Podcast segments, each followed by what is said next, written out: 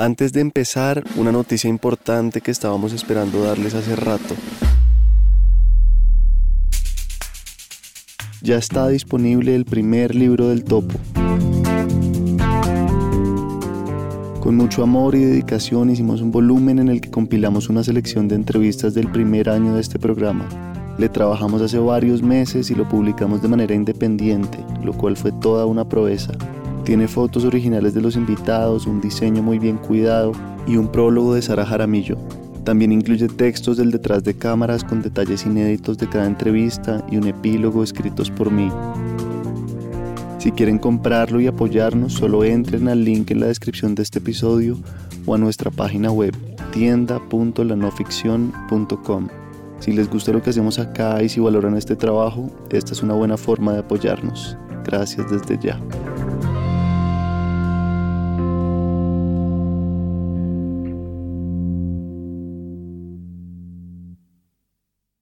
Lo que nos hace sentir atraídos por la música es que todo nuestro ser es música, nuestra mente y cuerpo, la naturaleza en la que vivimos, la naturaleza que nos ha creado, todo lo que está debajo y alrededor de nosotros, todo es música. Inayat Khan. Con humildad vengo a entregar mi corazón. La mujer que escuchan cantar se llama Alejandra Ortiz hoy más conocida como Almunis.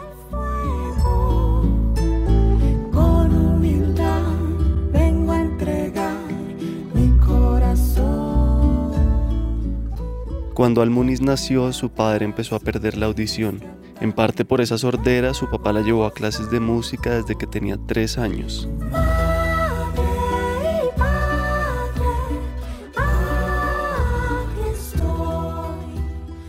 Hace poco, Almunis compartió en sus redes sociales el siguiente mensaje. A mí la vida me llevó sin querer a dedicarme a la música y mi amor por cantar creció en paralelo al dolor de no poder compartir con mi padre lo que yo hacía, quien yo era. Este bloqueo irreconciliable de ser cantante e hija de un padre sordo fue una señal clara del universo de que en ese punto había un lugar fértil para sanar.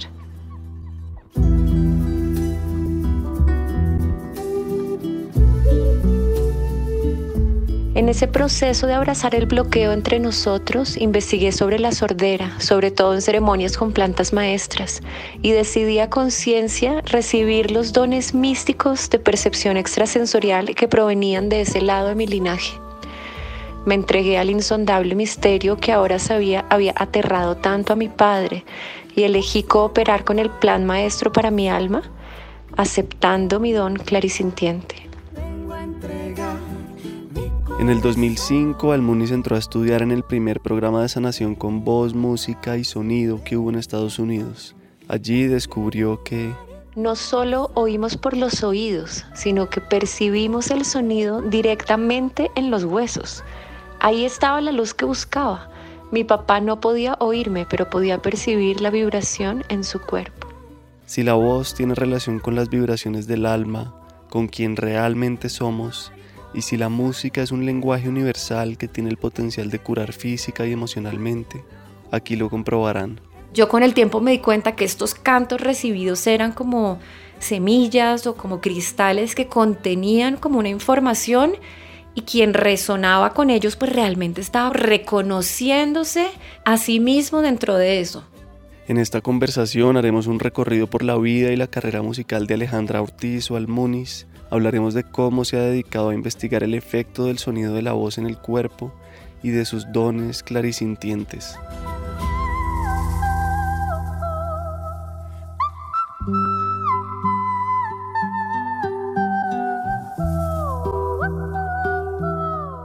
En este episodio escucharán varias canciones. Les recomendamos relajarse y ponerse audífonos.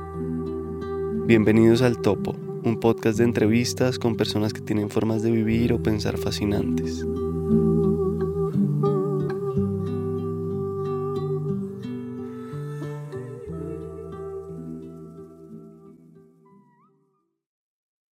Vale. Pues soy Almunis, nací con el nombre de Alejandra Ortiz acá en Bogotá y creo que algo que me marcó así muy desde el principio de mi vida es que el jardín infantil donde estudié era un jardín de música.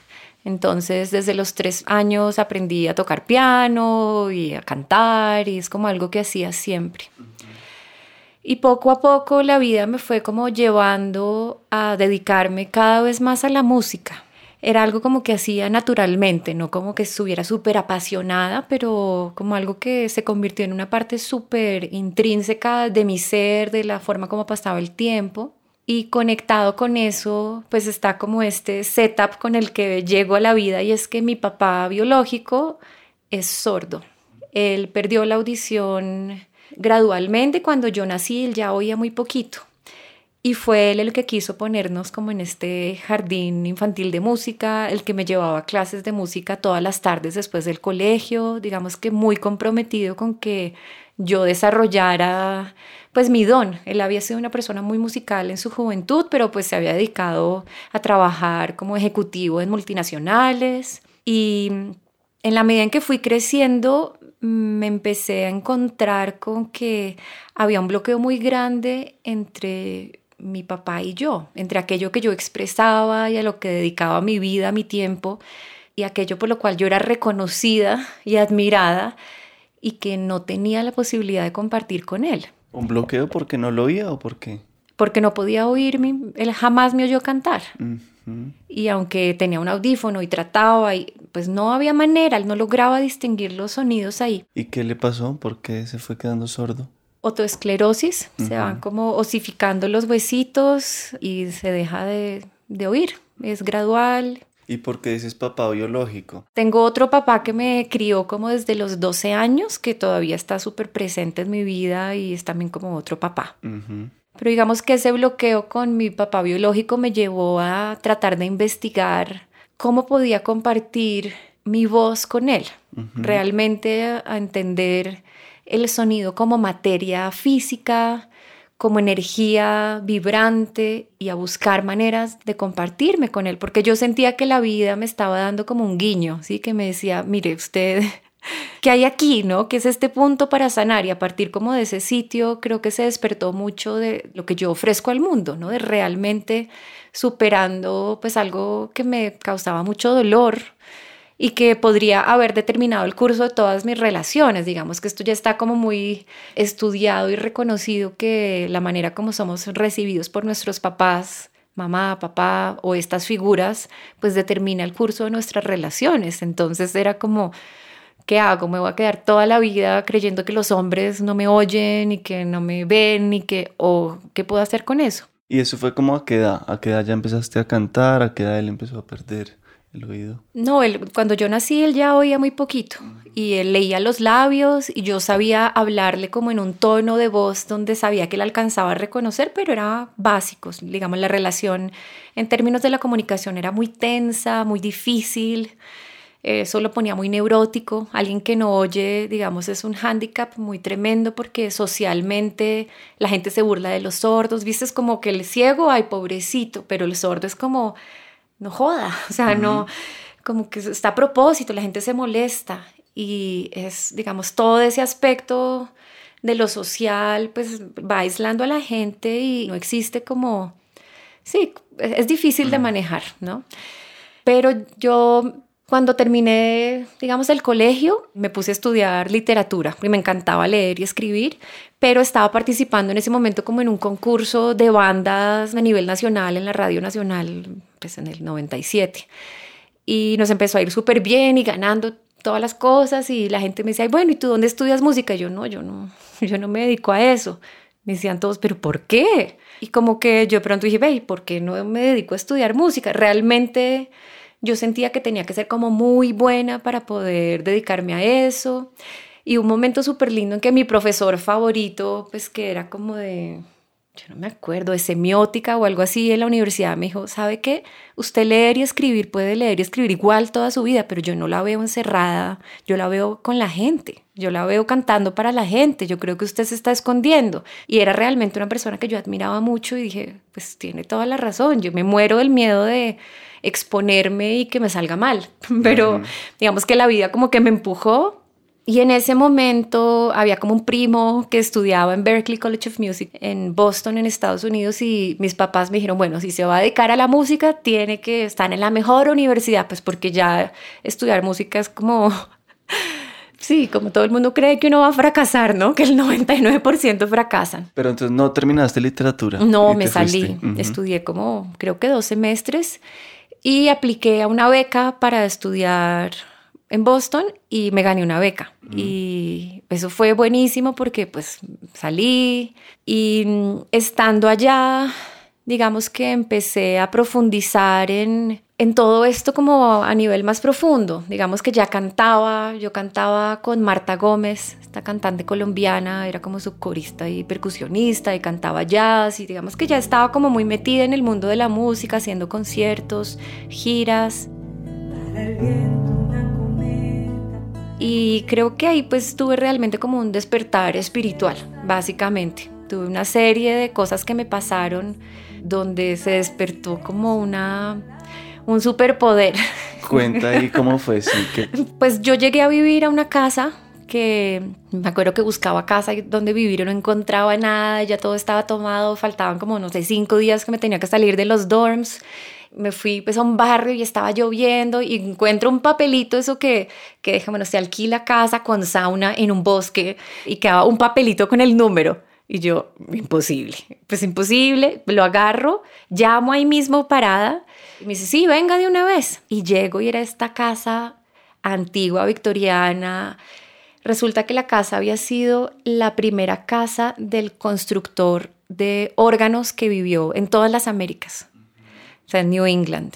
Y después había sido la primera orden sufi de las Américas de nuevo. Era una casa con una energía, pero increíble, como una mansión así. Yo no lo podía creer, era absolutamente surreal. Y la dueña de la casa era esta mujer como de unos 70 años, que era una gran maestra de la dramaterapia transpersonal desde los años 60, una loca total, terapeuta, psicoterapeuta que había trabajado con todos los psicodélicos, con, sí, o sea, tremenda. Y era como la dueña de la casa, me vio, fue como, tú tienes que vivir acá, y me alquiló como el apartamento que estaba en el altillo. Y como a los dos meses de haber llegado, me dice ella que viene una amiga suya a dictar un taller y que yo la tengo que conocer, que yo tengo que ir a ese taller. Y yo, bueno, ni idea, pues yo no, Realmente yo estaba súper metida en, el jazz, cantando. Y hicimos un taller con esta mujer que era chiquitica, pero tenía una energía súper fuerte.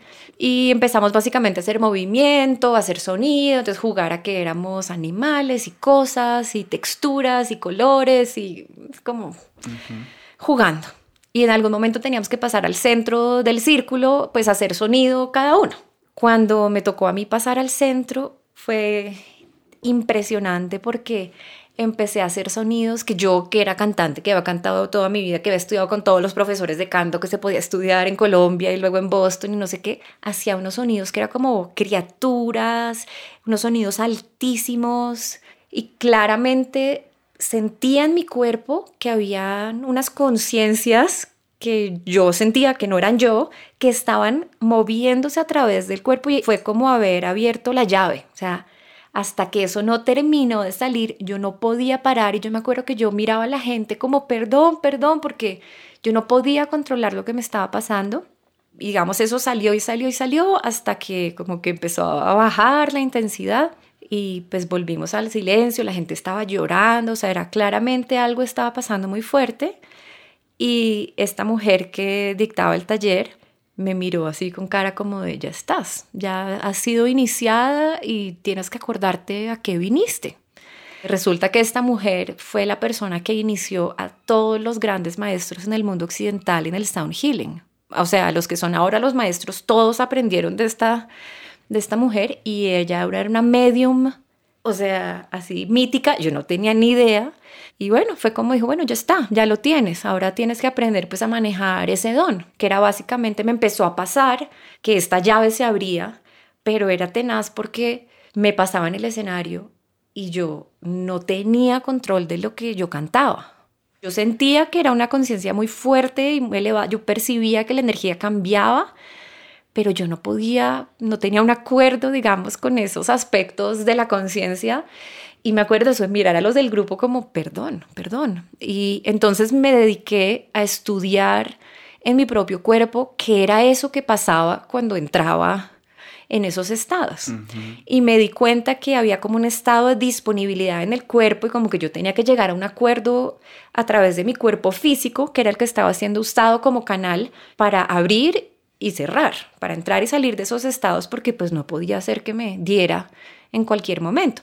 En ese momento yo no conocía a nadie que supiera sobre sound healing o sobre canalizaciones o sobre seres de las estrellas, de nada, nada de eso existía, era el año 2000 tres. ¿Y esta mujer cuál era su rol, digamos, hacía terapias con Sarah Benson? Era considerada como la iniciadora de todos los Sound Healers. Ella inició la Sound Healers Association. Como que yo siento ahora, digamos que ella estaba haciendo como una mm, canal de unas conciencias muy elevadas que utilizan el sonido y el color para dar forma a la realidad, que es como básico, y que hay como otras dimensiones de la conciencia, otros planetas, no sé, por decirlo así, otros momentos en la Tierra donde eso ha funcionado así, es como levitamos cosas con sonidos, curamos con sonido, y ella era una maestra de la voz, tocaba flautas, tocaba distintos instrumentos, pero realmente su rol era como de iniciadora, porque a mucha gente y esto lo supe yo, no sé, 15 años después, que esta mujer era una figura mítica. Yo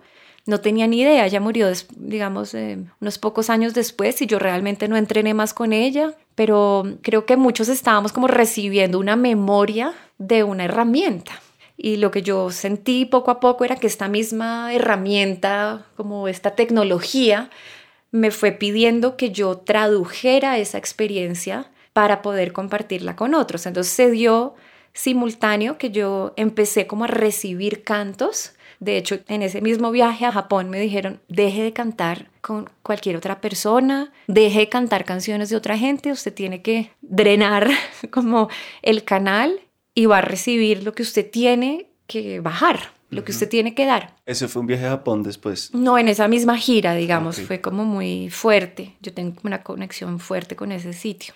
Y ahí decido, eh, coincide con que empiezo como a recibir pues como estos cantos, ya estoy terminando, me estoy graduando ya de Berkeley y conozco a un productor argentino que se llama Luis Moret, él ahora hace música como Uji y decidimos pues que él me va a ayudar a producir estas canciones que yo estoy como recibiendo, porque pues yo no las anoto y las escribo y digo, ay, esto rima con... No, yo entraba en unos estados rarísimos, súper incómodos y esto venía todo entero desde el principio hasta el final. Las canciones. La música, las canciones, letra, melodía y armonía y yo era como, uy, ¿será que se quedan? Y brum, otra vez todo el chorrero como dictado. ¿Y grababan ahí de una? No, había unas que se quedaban y yo era capaz de hacerlas una y otra vez en ese estado como de receptividad. Había algunas que es para mí lo más mágico, que llegaban y luego se iban y luego tres meses volvía y bajaba como el código entero y yo esto increíble porque claramente eso existe como una entidad que está vibrando en el cosmos y yo estoy conectando con eso porque pues yo no me lo estoy inventando. Y para que llegue, simplemente te pones a disposición y empiezas a cantar. Sí, pues realmente me di cuenta que necesitaba, yo no oigo casi música, yo no, yo te decía, no oigo podcast, es como que necesito estar en silencio y en la naturaleza porque me lleno como de ideas y no tengo, no tengo como manera de oír eso que quiere ser a través mío. Entonces empecé, por un lado, a trabajar como con estas técnicas de entender qué era lo que pasaba a nivel de cuerpo con el sonido, a partir de tratar de que ese estado de canalización, digamos, no me fuera incómodo y a bajar como estos cantos. Entonces ahí me voy a vivir a San Francisco, California, donde Luis, este productor, se había ido a vivir y empezamos a trabajar en el primer disco, de, el primer grupo que tuve que se llamaba Lula Cruz, eso fue el 2006.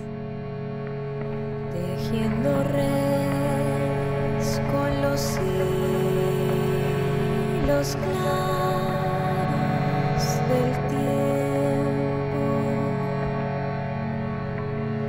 hace que crezcan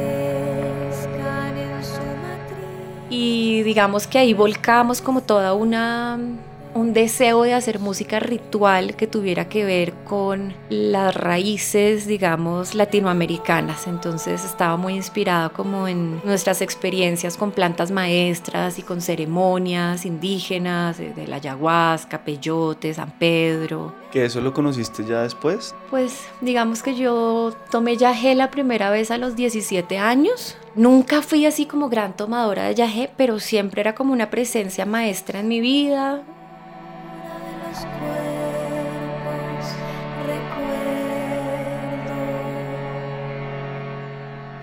Después en Boston, digamos, a los 21, 22, 23, tomaba cada tanto, tenía como una relación muy fluida como con todas estas medicinas, muy, muy afín, pero también como muy tranquila, porque yo recibía mucha información sin tomar nada también, entonces soy muy sensible y la misma, digamos, eh, conciencia maestra de las plantas me decía, usted está bien así, cuando necesite algo venga, pero si no en sueños nosotros le mostramos, cante. Y finalmente creo que hice caso después de mucho tiempo, me decían, usted solo cante, no necesita tomar más. Y yo iba y volvía y me decía, pues no, si usted no quiere, quiere hacer usted ceremonias, no, yo no quiero. Entonces, ¿para qué viene? O sea, ya para aprender pues no, o sea, úselo como un remedio cuando tenga algo, pero pues ya así como para indagar, pues no, no, usted ya tiene esa conexión. Entonces con el tiempo asumí como esa, sí, esa conexión y estuvo muy presente, ¿no? Con ese primer disco, lo produjimos allá, vinimos a Colombia a grabar acá con músicos.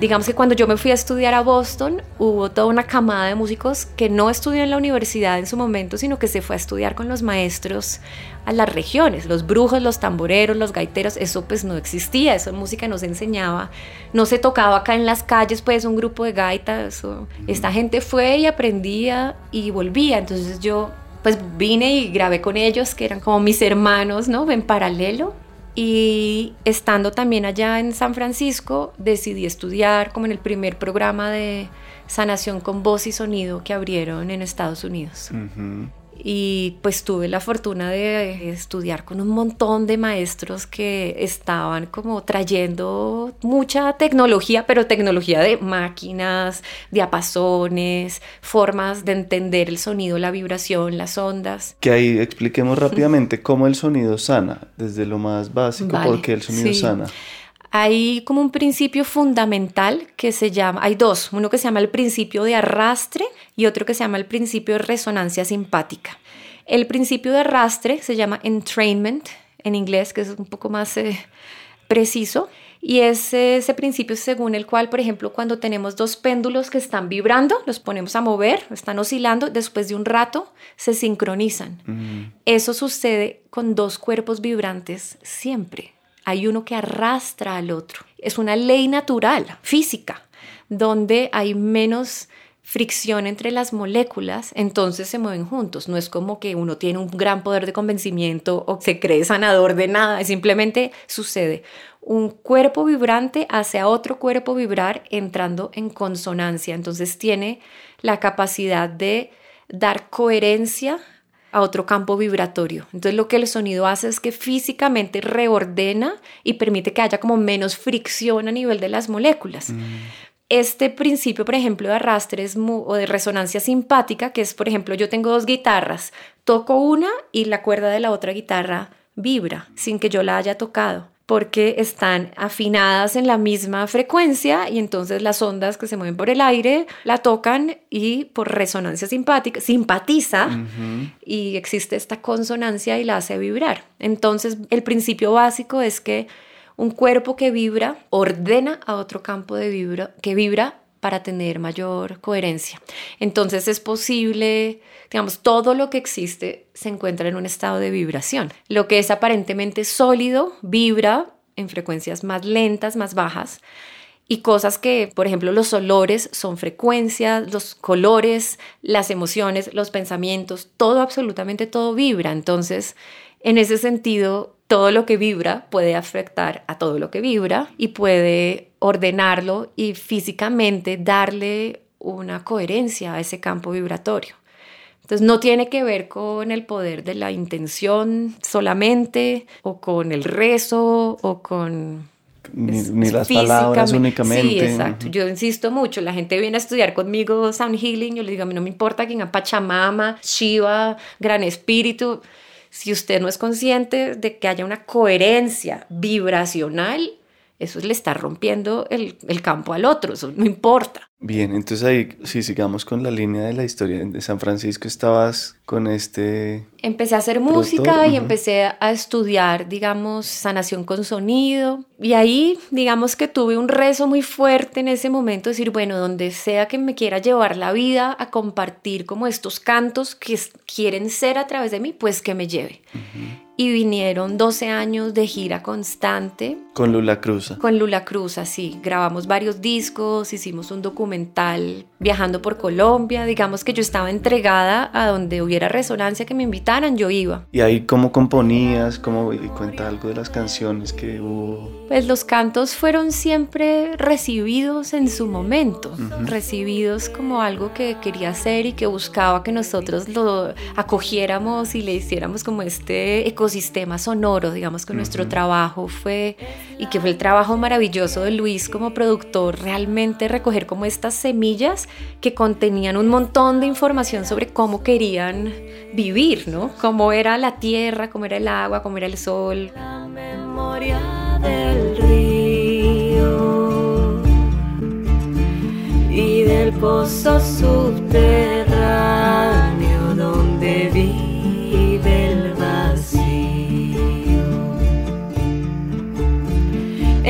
de la tierra tiene su nido, se forman las estrellas en su nocturno abrigo. Y ese era un poco como el viaje en el que estábamos y hubo mucha resonancia y más como después del tiempo. Nosotros estábamos como abriendo mucho camino. Aquí en Colombia todas las cosas que hicimos las produjimos nosotros, no existía nadie que estuviera trabajando con grabaciones de campo, con field recordings o con sonidos electrónicos y sonidos, digamos, orgánicos, tradicionales, folclóricos. Poderosa estrella, mueve mi voz que Muchas de las texturas fueron grabaciones de campo en Sibundoy. Yo fui a trabajar con Hakanamijo y con el Taita, el Taita grande que ya se fue. Y grabamos muchas cosas en ese tiempo, en distintos lugares. Grabé, por ejemplo, en Japón también. Hay una canción divina que me encanta que se llama Sheltered Me, de ese mismo disco, de ese primer disco de Lula Cruza. Y está grabado en una isla que es un templo increíble que se llama Enoshima en Japón. Y digamos, las texturas son texturas de grabadas ahí. Digamos que los colores provienen de esos sonidos.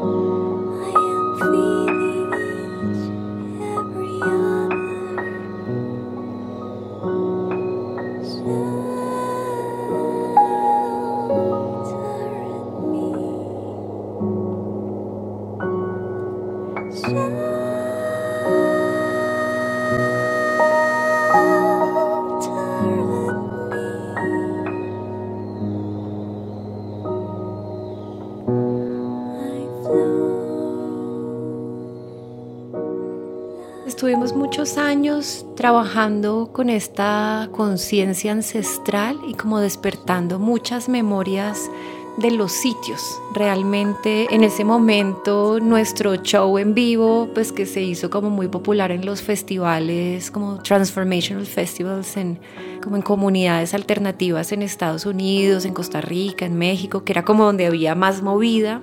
Era como una ceremonia. En esos años fueron como las primeras veces en que la ayahuasca y el yagé viajaba fuera del contexto de las comunidades por chamanes que iban o gente que había aprendido con chamanes y se llevaba una botella y armaban ceremonias. Y nuestra música estaba como muy ligada a esa conciencia, como ese intercambio de las raíces ancestrales que estaba como teniendo un auge antes ¿no? del 2012. Entonces las, los conciertos en vivo eran como ceremonias porque pues yo veía espíritus, estaba trabajando con los espíritus del sitio y era como si se levantara mucha memoria ancestral y como un diálogo entre estos ancestros como de Colombia, de Argentina, donde también pasamos muchos años, con estos ancestros que yo también tenía como una relación de en Washington State, en New Mexico, en Oklahoma. Digamos que ese era como el viaje en el que estábamos y hubo mucha resonancia como te digo, no tanto en Colombia en ese momento, porque la gente acá estaba en otra cosa, cumbia de fiesta, o sea,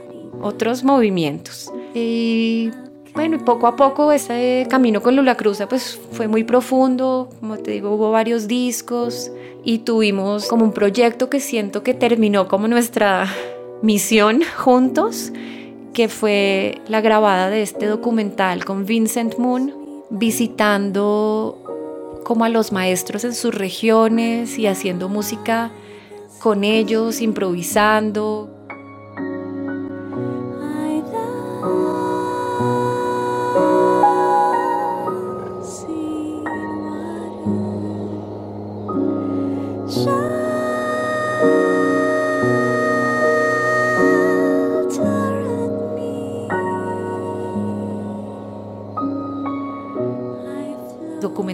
Muchísimos músicos tradicionales y hicimos muchas improvisaciones donde estaba presente también como la voz de la naturaleza, como físicamente los pájaros, el agua, como siguiendo esta línea donde yo siempre siento que los sitios tienen voz y que si uno escucha, pues muchas veces la música folclórica de ese lugar es una expresión bastante cercana de esas voces, de algo que quiere ser ahí. Obviamente hay influencias, no sé, que vinieron de África o que vinieron de España, formas musicales, pero hay sitios donde eso se mantiene muy vivo.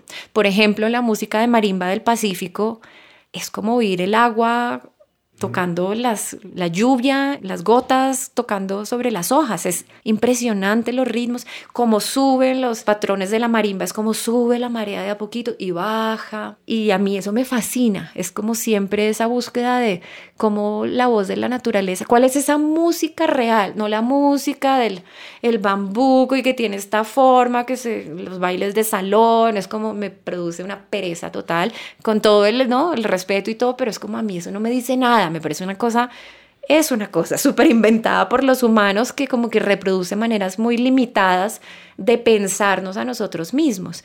Pero hay músicas que contienen claves que despiertan la memoria. Entonces yo con el tiempo me di cuenta que como que estos cantos recibidos eran como semillas o como cristales que contenían como una información y quien resonaba con ellos pues realmente estaba como reconociéndose a sí mismo dentro de eso.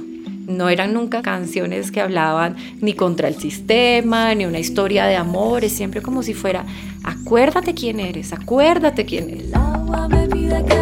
Y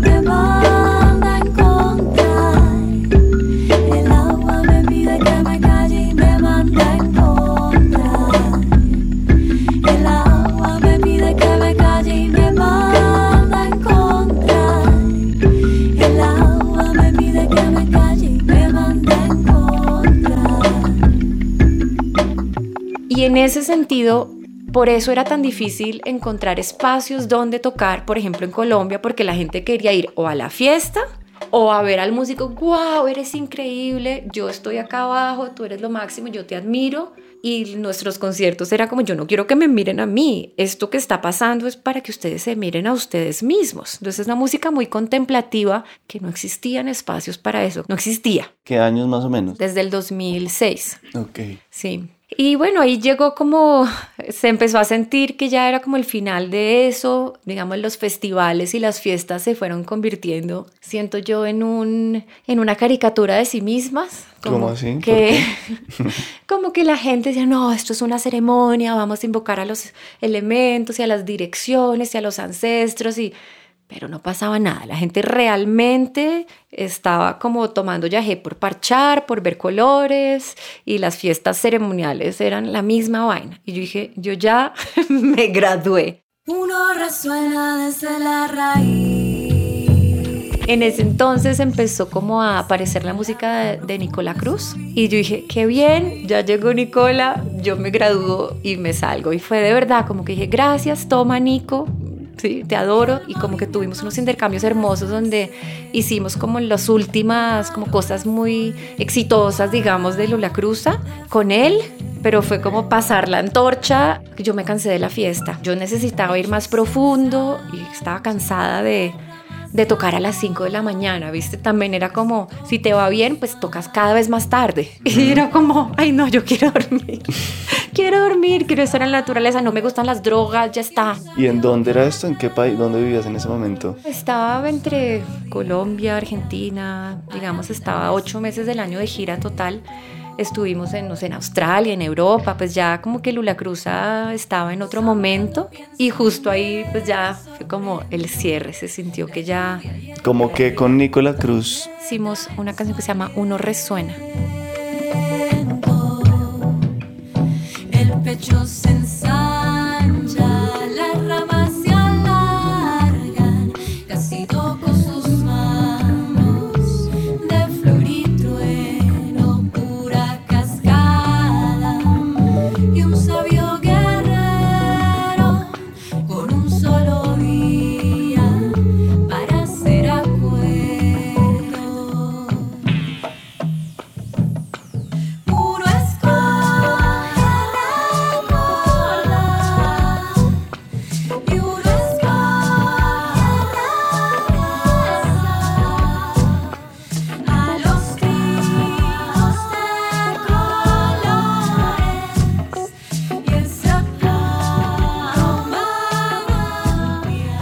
Ahí la letra, digamos, ¿cómo surgió esa, por ejemplo? No, todas son como recibidas.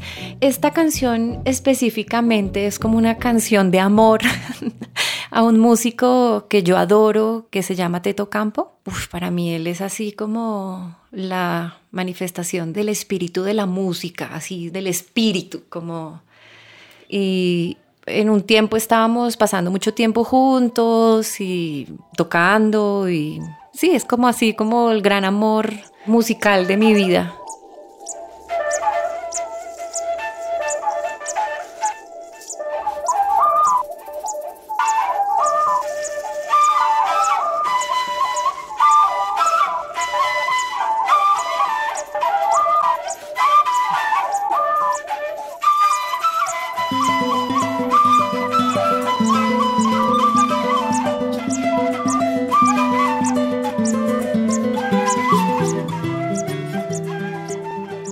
Pues Teto es el que, digamos, le dio toda la forma al sonido de Carlos Vives con el disco de La Tierra del Olvido. O sea, es como que él tradujo, en ese momento Teto tenía 15 años o algo así, empezó a tocar guitarra. Es un prodigio, o sea, es considerado como el mejor guitarrista de Colombia.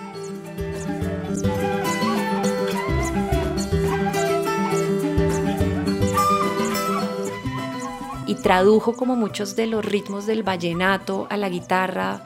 Ha pasado muchísimo tiempo en la Sierra de Nevada y ha absorbido todo. Entonces sabe muchísimo de flautas, toca Bach de oído. O sea, es como ya un nivel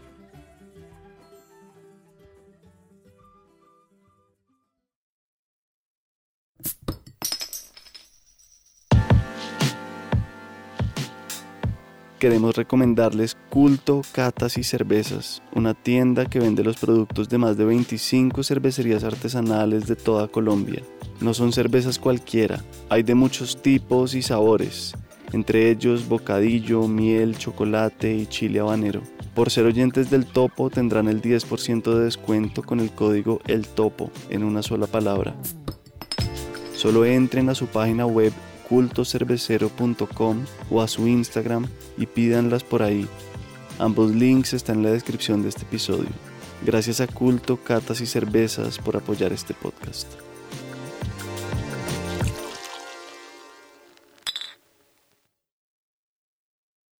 Entonces, bueno, se acaba Lula Cruz ahí. Se acaba Lula Cruz a paralelo a que conozco al amor de mi vida, así a mi esposo. Pues nosotros nos conocimos en Bali cuando yo estaba de gira con Lula Cruz, así como viste, estábamos en el clímax de nuestra carrera, unos conciertos, pero increíbles. Y él es un músico sueco, se llama Markandeya, que pasó mucho tiempo en la India, mucho tiempo en Bali tuvo también durante 12 años, los mismos 12 años, o sea, tenemos la misma edad, tuvimos como siempre los mismos ciclos, tuvo durante 12 años una banda de reggae nórdico, donde él cantaba y hacía como arreglos para su banda.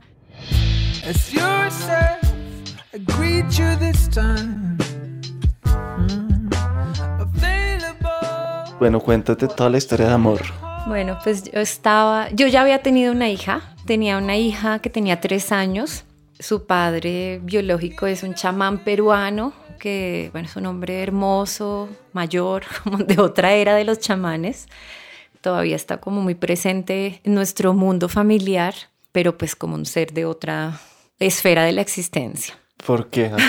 Pues porque vive en unos templos, unas kivas, que son los templos subterráneos de Nuevo México, o sea, como una persona, como los chamanes de, de una era anterior, donde realmente viven con los espíritus y poco celular, poco email y sosteniendo como estos bundles, ¿no? Como estos eh, paquetes espirituales con ceremonias y con instrumentos sagrados que requieren muchísimo compromiso, digamos, recibiendo como instrumentos ancestrales pesados, fuertes, poderosos y, y como que, que, requieren mucho compromiso. Entonces él está como inmerso en ese mundo y bueno, nos conocimos y yo estuve yendo mucho y viviendo como en Nuevo México en medio de los conciertos y las giras bastante y viajando también con él mucho. Y tuvimos esta hija eh, súper envisionada, vista así en sueños. Eh, preparada todo como para recibirla y pues ya después de ahí como que yo continué mis viajes con ella, ya iba a todos los festivales conmigo y ahí pues llegamos a sus tres años a Bali. Marcus Marcandella estaba viendo el, pues los, como los conciertos y pues dice que se enamoró, o sea que cuando me vio cantar pues se enamoró. ¿Qué te vio cantar? ¿Te acuerdas? Pues estábamos cantando en el concierto en Bali, que fue una cosa absolutamente épica, así, pues, yo no sé, fue, fue una de, las, de esos momentos, como te digo yo, como un clímax de toda esa misión, como de Lula Cruz, mucha energía ancestral, la gente muy conectada, ya la gente estaba muy lista y mucho intercambio como entre estos espíritus que viajaban con la música, con los espíritus del lugar en Bali. La gente hace muchas ceremonias y ofrendas diarias, todo el mundo. Hay miles y miles de templos en todas las esquinas de las casas. Entonces es un sitio donde esa energía espiritual está y de los espíritus está muy presente. Entonces pues era como una fiesta así de un encuentro, como de una culmen de, un trabajo, como de hilar estas energías ancestrales, ¿no? Y bueno, el director del festival me invitó a comer al día siguiente e invitó también a Marcus, como que le sintió que ahí había algo.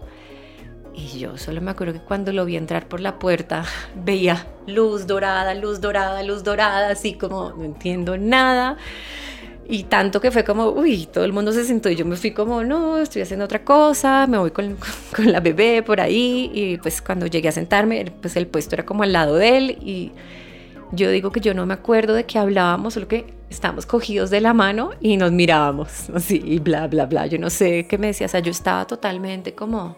Y se cogieron de la mano inmediatamente. Sí, como que él seguramente me habría dicho, oye, gracias por el concierto. Él dice, porque él me decía eso y yo bla, bla, bla, bla. no, no sé qué me dices.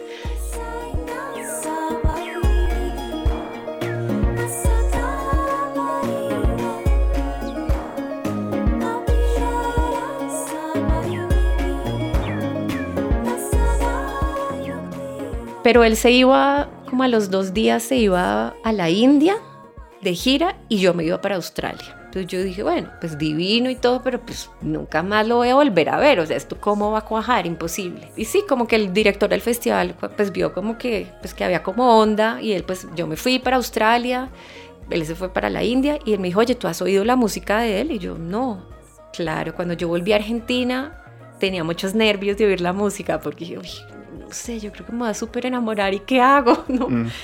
Y claro, y empecé a poner sus discos y no, me derretí, fue como que sentí así un amor por él, era como, ya, ya está, o sea, este es.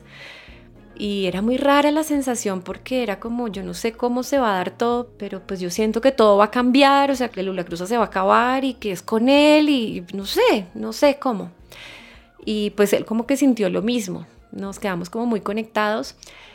Digamos, eso fue en abril que nos conocimos y en junio yo iba para Europa a hacer de gira con Lula Cruza. Esa sí fue ya como la última gira que hicimos en ese verano. Y Marcus también dijo, yo también voy a estar de gira en Europa y tengo, no sé, cinco días libres en Corfu, una isla en Grecia. Ven. Y yo, no, pues mejor dicho. De cabeza. Y claro. Y llegué y cuando me bajé del avión y lo vi ahí esperando, me dije, yo sé que es él. O sea, yo no necesito nada. Yo, yo sé que y claro, a los 10 días ya estábamos en Suecia, él diciéndole a sus papás que se venía a vivir a Argentina y, y ya, de ahí en adelante pues estuvimos juntos. Para mí era rarísimo que se pudiera. Como no está muy acostumbrado a eso, te amo, pero no podemos. Y era como, no, pues sí podemos, ¿qué hacemos? No, pues esto, listo. Y, y ahí pues él se vino a Argentina. ¿Eso fue qué año? En el 2017. Y yo ahí terminé como, cerré la vida en Argentina, cerramos Lula Cruza, duro igual, pero pues con mucho amor, pero pues ya era claro que necesitábamos cosas distintas. Luis tenía muchas ganas de hacer ya más música electrónica, era como, ay, mucha, yo creo, no sé. Otro camino. Otra cosa, sí. ¿Y cuántos eran en La Cruz a cuatro? Éramos nosotros dos y tuvimos un bajista por no sé, el último par de años, los últimos tres años. Y entonces, bueno, cerré la casa en Argentina y me dediqué como a viajar con Marcus, a pasar, él nunca había venido a Sudamérica y empezamos a pasar eso, tres meses en Perú, tres meses en Ecuador y así como conociéndonos y haciendo música juntos y empezó como toda una nueva etapa creativa que yo sentía que necesitaba y dura igual, fue como toda una muerte de la identidad y del ego ¿Por qué? Pues porque, digamos, yo era la cantante de Lula Cruza y la manera en que Luis acompañaba y sostenía era pues como produciendo como estas semillas esenciales con las cuales yo llegaba, pero pues partían siempre de toda la música de Lula Cruza partía de eso. Y pues Marcus tenía ese mismo rol en sus proyectos anteriores. Él básicamente le decía a todo el mundo qué hacer y pues con músicos maravillosos y todo, pero pues era su proyecto como voz líder. Y pues este encuentro musical era muy raro, era como pues un sacrificio de, de aspectos que estábamos acostumbrados a sostener para sentirnos seguros, para... Los dos muy líderes, los dos muy creativos, los dos... Exacto. Digo yo, los dos con ascendente en Leo, lucha de, lucha de egos, ¿no? Y, Sí, entonces fue como realmente una muerte de la identidad para lograr encontrarnos y qué era eso que, que ambos sentíamos que, que quería ser, que queríamos mucho sentirnos acompañados por alguien con una visión así como fuerte, pero ya en la práctica, pues, pucha, eso cuesta, cuesta entregar el control y cuesta confiar y algo muy lindo que pasó musicalmente y es que nuestros mundos musicales, que es algo que, que me di cuenta en ese proceso, Digamos que a mí la música que más me gusta es la música como repetitiva, ritual, modal, digamos en términos de música. Es poca armonía, variaciones de ritmo donde empiezas a entrar en un trance, ¿no? Mucha música de trance.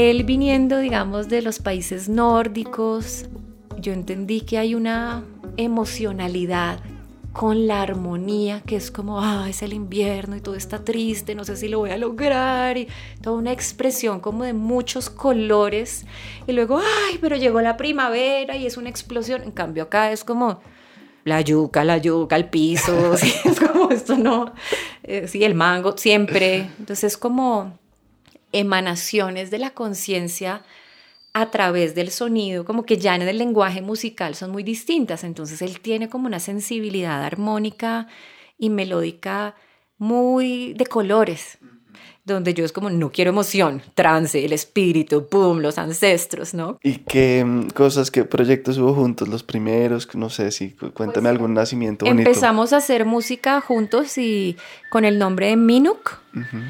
¿Qué, ¿Qué quiere decir? Minuk quiere decir encuentro y fuerza de las estrellas, expresión solar de la alegría. Las dos cosas. Sí. Y pues eso es tal cual, es como un encuentro de dos potencias ahí, como en, en amor, básicamente. Y como una de las primeras cosas que hicimos es una canción que se llama Corazón de Rubí, que la sacamos con el búho.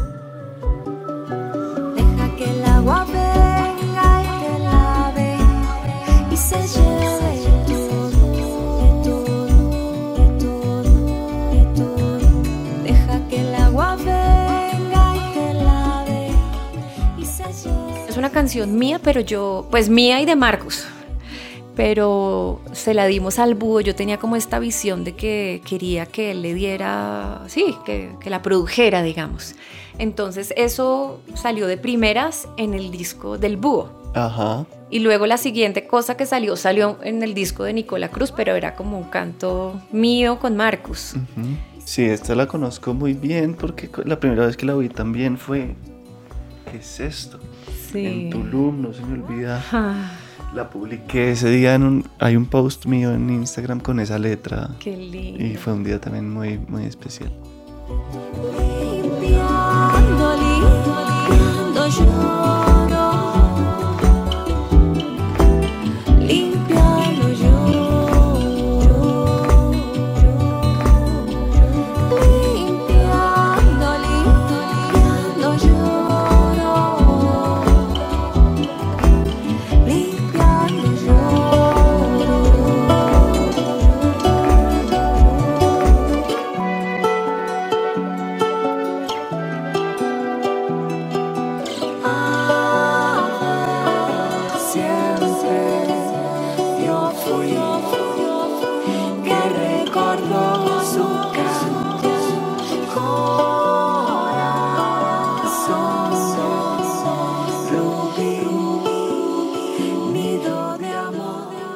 Cuéntame más de esa canción porque de verdad es de mis preferidas. Pues sabes que realmente el nacimiento de esa canción tenía que ver como con despertar ese, ese espíritu del amor como en el linaje femenino, como de pasar de, de vivir el amor como una realidad sacrificada a realmente reconocer como el espíritu de la libertad que es como inherente al amor, no al amor romántico o el amor de la mamá que se mata por los niños y, y yo sentía que era mucho como mis abuelas diciéndome tú te mereces este hombre divino con el que además van a hacer música y que todo se puede. ¿viste? Como que es como es, está tan metido como en el inconsciente como que el amor de verdad es difícil, que cuesta, que se van a oponer las familias, ¿viste? Y era como, y si todo se puede, o sea, lo que hay que sanar es como esa impronta interna, ¿no? Y, y era como esta sensación del corazón de Ruby, ¿viste? Como ese corazón es como siempre ha sido un pájaro libre y en ese amor es como, pucha, es, es, un, es una explosión y, y, como que realmente aprender a amar así, pues es un aprendizaje y es una manera de honrar como todo el dolor y el sacrificio con el que nos sacaron adelante, ¿viste? Es, es como realmente un nuevo paradigma, no es a través del sacrificio, es a través del placer y del gozo y de realmente como a niveles muy profundos. Pero no me imaginé que ese fuera el origen porque es muy nostálgica también, ¿no? Pues es que es como de toda esa limpieza, dice, deja que el agua venga y te lave y se lleve todo, todo ese dolor del sufrimiento, de las como Sí, como de la impronta acumulada de la historia del amor a través del sacrificio. Yo sentía que era como mis abuelas diciéndome, ámalo y hagan todo. ¿Por qué no? O sea, ¿por qué crees que no se va a poder? ¿Y la letra llegó también así? Sí, así, tal cual. Llegó y era como, ah, como que yo la cantaba y era como, gracias, viste, me, me, la da a mí. Es como, deja que el agua venga y te lave, deja que, como, dale, dale, y, llóralo y bañate y métete a la cascada y sí, o sea, tienes que llorar todo eso que está ahí guardado para que, para que eso fluya, ¿sí? Y recuerda que eres libre, que eres libre de amar, eres libre de crear, eres, eres libre de desear, de sentir, como que, y por eso como que la posibilidad de cantarlo con él era como ya la sanación máxima, como, uy, sí, es así, o sea, es juntos. ¿La cantaron juntos la primera vez? Sí, está, él está cantando ahí y toca guitarra y, y, hicimos juntos la armonía y sí, y de ahí como que nos demoramos mucho en hacer nuestro primer disco que se llama Aurora, porque primero salieron como estas colaboraciones con Nicola. Hay una canción divina que salió en su segundo disco que se llama Cantarina. Uy, esa es la que ahorita iba a decir mi anécdota, pero dale cuenta de esa, ¿cómo fue?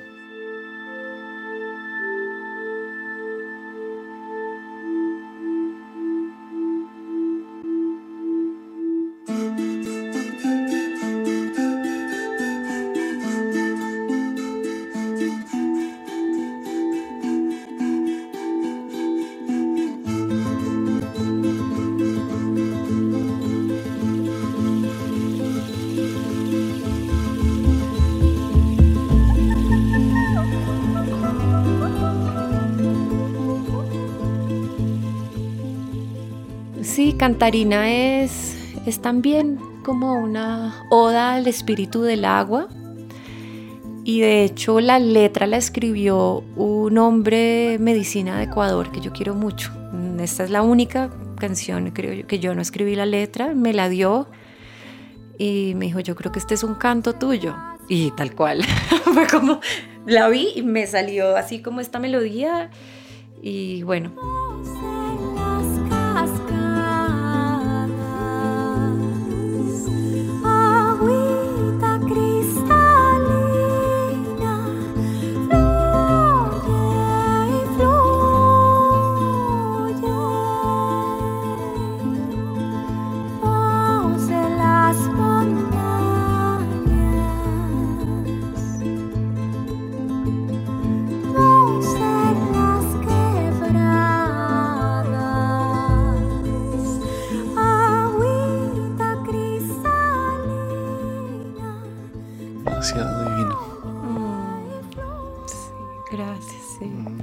a ti. Yo me acuerdo, de verdad, de cada día cuando encontré cada una de estas. Estaba pensando en eso. Y los dos días súper especiales. Sí, fue como mi.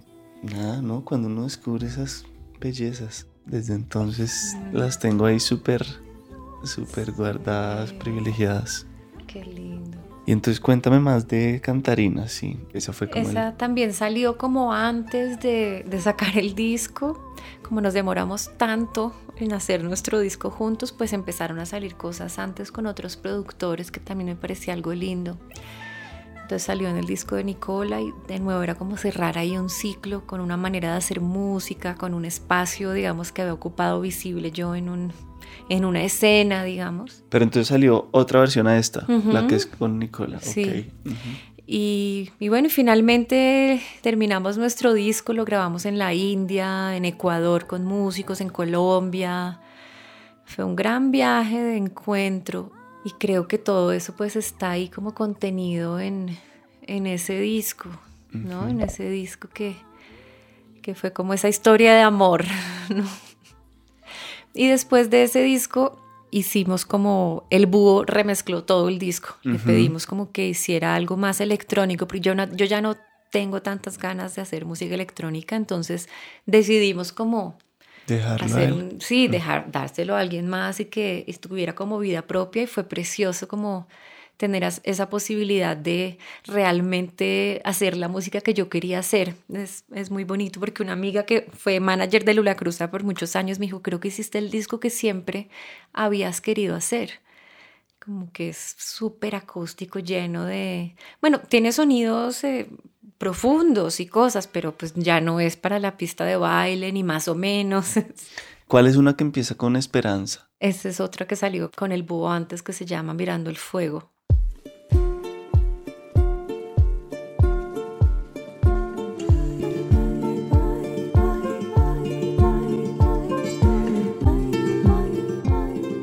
Esa también salió antes de que sacáramos el disco.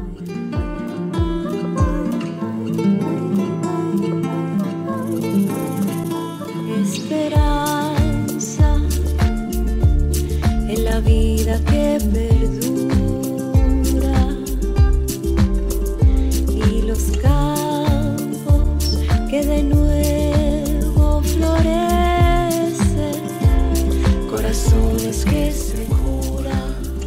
los últimos años, entonces estaban en Barichara, no sé, dime, ¿qué, más falta en, la historia? Después de, de esto, digamos que nos fuimos a vivir a Barichara. Mi papá estaba muy enfermo, mi papá biológico ya estaba muy enfermo, yo quería estar cerca, él estaba viviendo en Bucaramanga. Y entonces nos fuimos a vivir a Barichara, tuvimos un bebé, tenemos una bebé que tiene dos años que nació justo antes de que comenzara la pandemia y la locura del encierro. Nosotros afortunadamente pues pudimos estar ahí en Barichara casi que muy aislados, pero muy tranquilos. En plan bebé, acompañé pues a mi papá a morirse así, pues día a día, minuto a minuto, hasta el último momento y eso fue como un privilegio acompañarlo en ese tránsito pues de la mano y amamantando a mi bebé. digo que a ella le han tocado vino como a, darme mucha fuerza para atravesar esas transiciones. ¿Tu papá estaba solo en Bucaramanga? Estaba viviendo solo, él ya estaba un poco mal de la cabeza, no sabemos si con demencia senil o Alzheimer o qué, pero necesitaba ya apoyo tiempo completo como para moverse, entonces estaba como con en un sitio súper lindo, pero pues acompañado con gente porque pues no podíamos nosotros tenerlo en nuestra casa pero pues cada vez que él tenía como alguna crisis de salud, pues yo iba y podía estar con él hasta que pues ya al final tuvo un accidente cerebrovascular y, y se fue pues lentamente. ¿Y tú lo acompañaste ese último día? Sí, todo estuvo como digamos ocho días ya en que se estaba muriendo, ya no estaba presente, pero pues su cuerpo estaba terminando el proceso y digo yo, su alma estaba terminando de, de cerrar como esta vida, ¿no? Entonces ahí lo pude acompañar a cerrar cosas y hasta que se fue, ya, se logró ir, sí. No, pues sí que me quedé sin palabras. Mm. ¿Eso fue hace dos años? ¿Un año? Hace un año, en octubre, un año largo. Tengo una pregunta hace rato que no he sabido cómo hacer y es como no sé, yo siento que tú tienes muchas cosas de otros planos, de otros lados, mm. ¿no? Sí. Como pues como que digo, podrías haber sido famosa y seguir ahí en la carrera y en, muy en el sistema, en la fama, en la cosa, pero te has, no sé si lo interpreto bien, pero como permitido recibir de otras partes y hacerlo como sin plan, ¿no? Sin una ambición, sin una agenda. Yo llamo a eso hacer caso, así literal. Creo que también, digamos, en un momento muy claro de mi vida, a partir de, de una ceremonia con ayahuasca, donde me enfrenté como a, a investigar la sordera de mi papá y se me presentó como el espíritu de mi abuela, que ya se había muerto hacía muchos años y me dicen como ustedes, nosotros tenemos como unos dones de percepción extrasensorial y su papá no lo quiso. Digamos, mi interpretación, que no es la verdad revelada, es que pues él no quiso oír aquello que podía oír entonces empezó a aislarse y aislarse y a perder como su capacidad. Voy reconociendo y voy sintiendo los lugares donde el miedo tiene asiento y le voy quitando las razones para seguir entreteniendo con su juego todo el tiempo. Y mi abuela me dijo, ¿usted lo quiere? ¿Va a tomar ese don? Y yo le dije sí, porque pues me daba mucho miedo, digamos que lo veía a él como encerrado, digamos, a, nivel espiritual. Y a partir de ahí pues fue como un proceso de desarrollar la escucha y de hacer caso a aquello que escuchaba, porque yo trabajo con gente, digamos que tengo este rol como de terapeuta, de maestra, de acompañar como los procesos de crecimiento personal de otras personas con la voz y con otras cosas, donde hay gente que oye pero no hace caso. Es como, ay, sí, sé que debería separarme, yo sé que esto, pero no hacen caso y pues ahí se ve las consecuencias y cada ser pues es un ser sagrado en un viaje sagrado, ¿no? Decir, bueno, siete años más con el novio que me pega. Yo qué sé porque cada uno lo, elige así, pero mientras uno más hace caso, pues más se le abriendo el camino para que pues esta sagrada inteligencia divina, divina cree a través de uno y se pueda manifestar eso que quiere ser. Y uno a veces pues tiene ideas que no son tan completas o tan correctas, ¿no? sobre qué es lo que quiere hacer a través de uno. Entonces yo creo que sí, en ese proceso de estar siempre dejándome guiar y de desarrollar como una comunicación fluida con mis guías y con aspectos internos de mi ser donde eso está como claro, ¿no? Es un camino que se va mostrando y pues yo no tengo ni idea para dónde va, pero estoy haciendo caso.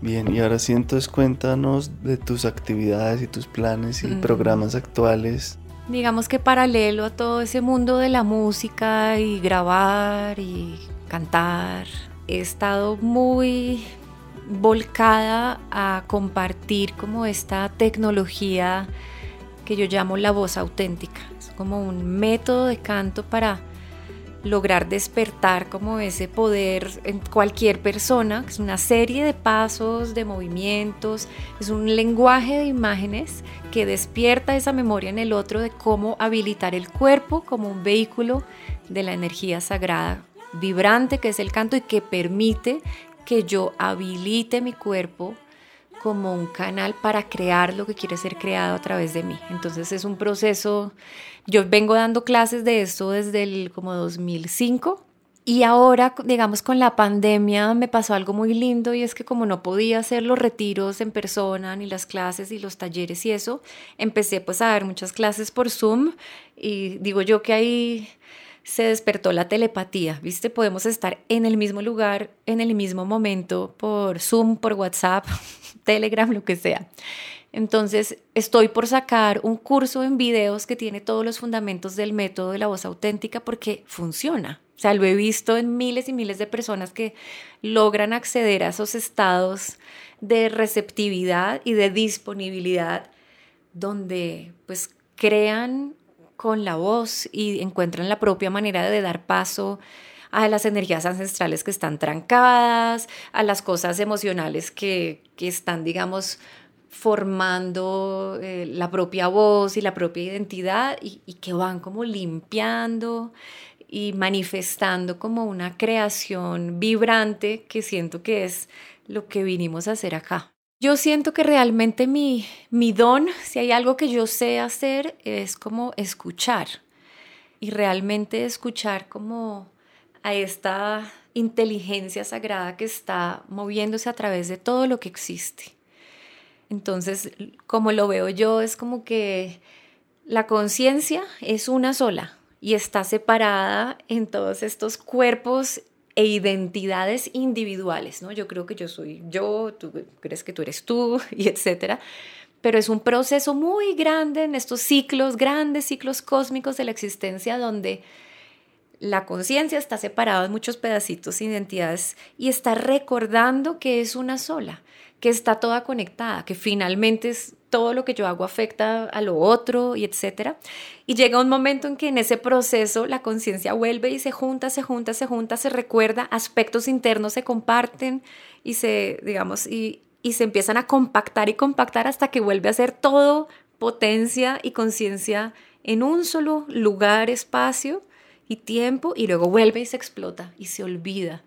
Entonces, muy lindo tener como esa perspectiva, como grande, de ese ciclo grande, como claro, por eso está todo hecho un mierdero porque nos olvidamos que la conciencia es una sola isla que se está moviendo a través de todo y que tenemos la capacidad de enchufar con este estado de conciencia que es un aspecto interno de nuestro propio ser donde ya se sabe todo, digamos, donde, donde eso existe como potencia pura, pero como conciencia a la vez, ¿no? Que es posible saber eso.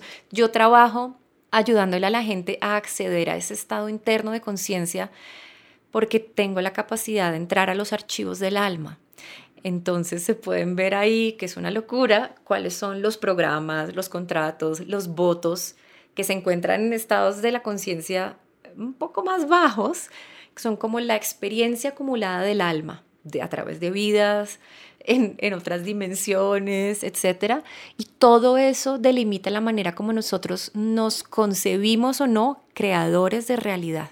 Entonces, básicamente, toda esta canalización de cosas o el compartir unas herramientas es como si fuera ayudándole a la gente a recordar que eso existe en potencia internamente y que es posible acceder a ese estado y hay algunos que estamos más cerca, más lejos. Hay muchos puntos de acceso también a eso. Hay gente que entra con plantas maestras, con LSD, con, no sé, con los hongos, eh, con respiración, pero para mí el trabajo con el sonido, cuando uno usa su cuerpo físico como un instrumento, es como si fuera una nave, y permite que esta inteligencia sagrada, divina, se mueva, pues crea a partir de la percepción y de desarrollar esa escucha y esa presencia, ese estado de disponibilidad, pues crea el patrón vibratorio que es necesario para armonizar, para dar coherencia, para limpiar, para restaurar.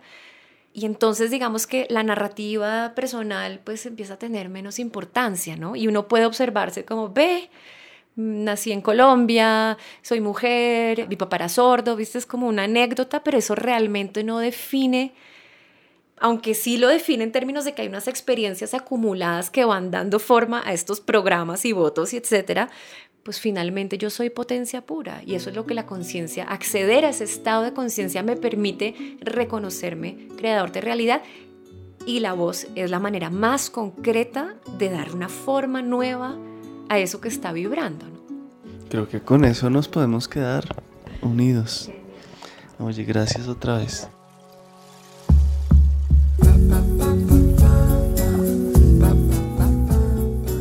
¿Cuál para terminar? Bonita.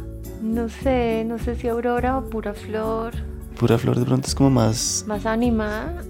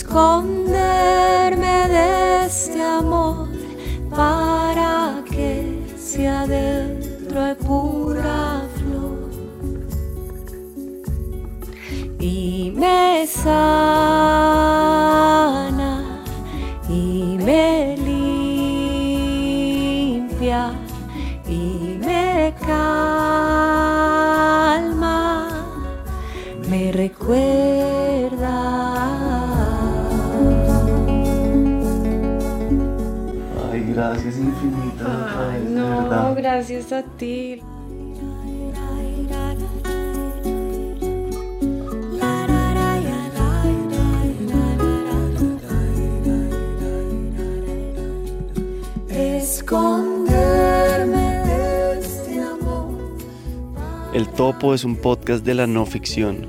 El guion de este episodio fue revisado por Juan Serrano. La mezcla y el diseño de sonido fueron de Valentina Fonseca y Daniel Díaz. Álvaro Guerrero es el manager de audiencias y Angélica Duque la ilustradora. Mi nombre es Miguel Reyes.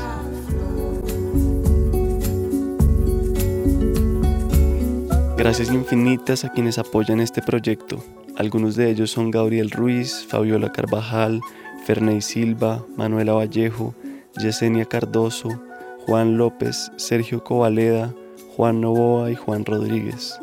Si quieren unirse a nuestra comunidad, encuentren el link en la descripción de este episodio y súmense con el aporte que quieran. Si están interesados en pautar con nosotros, escríbanos y conversamos. Estamos como Podcast del Topo en Instagram y Twitter.